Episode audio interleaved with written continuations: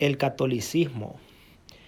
El nombre de la Iglesia Católica o catolicismo se ha utilizado para referirse a la Iglesia Universal desde principios del siglo II, ya que consta la utilización del término por primera vez en las cartas de Ignacio de Antoquía, quien según, quien según Juan Crisóstomo habría sido ordenado por el propio Pedro.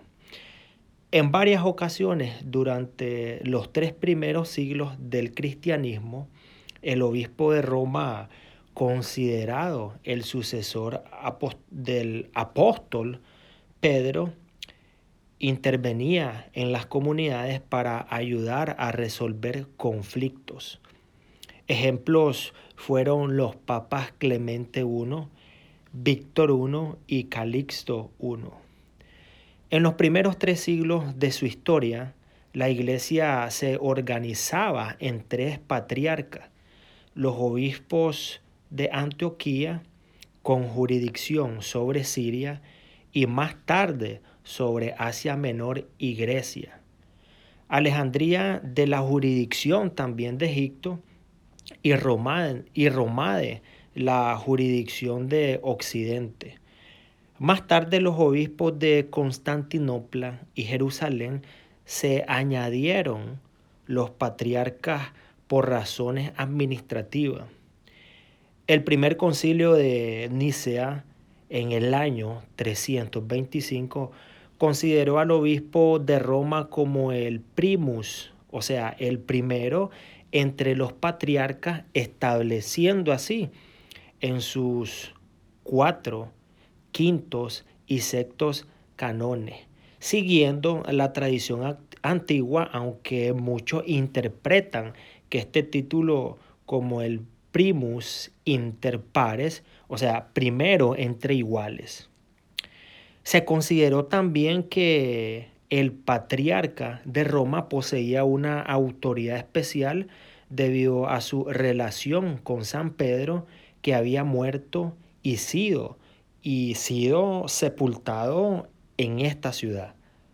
Ahora, la Iglesia Católica durante los primeros 280 años de la historia cristiana, la cristiandad fue prohibida por el Imperio Romano y los cristianos fueron terriblemente perseguidos.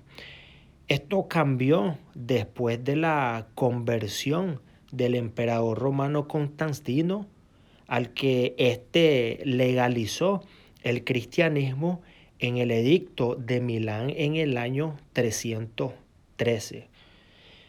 Después, en el año 325, Constantino convocó al concilio de Nicea en un intento por unificar la cristiandad.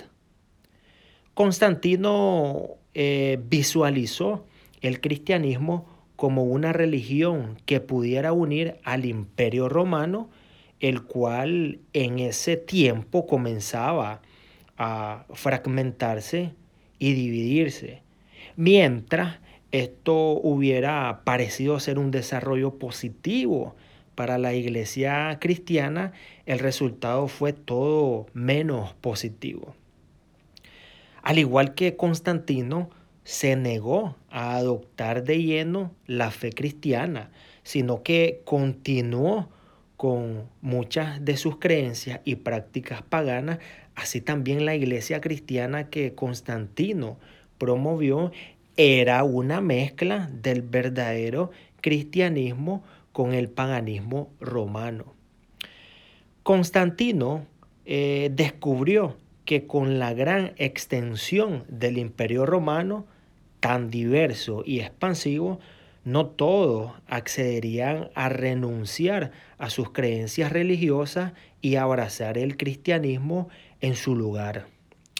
Así que Constantino permitió y aún promovió la cristianización de las creencias paganas y así creencias completamente paganas y totalmente antibíblicas que dieron nuevas identidades al cristianismo. El origen de la Iglesia Católica es el trágico compromiso del cristianismo con las religiones paganas que la rodeaban. En vez de proclamar el Evangelio y convertir a los paganos, la Iglesia Católica cristianizó las religiones paganas y paganizó al cristianismo. Al mezclar las diferencias y borrar las características distintas, si la Iglesia Católica se hizo a sí misma atractiva a la gente del imperio romano. Uno de los resultados fue que la Iglesia Católica se convirtiera en la religión suprema en el mundo romano durante siglos. Sin embargo, otro resultado fue la más dominante forma de apostasia del, del cristianismo, del verdadero evangelio de Jesucristo y la verdadera proclamación de la palabra de Dios.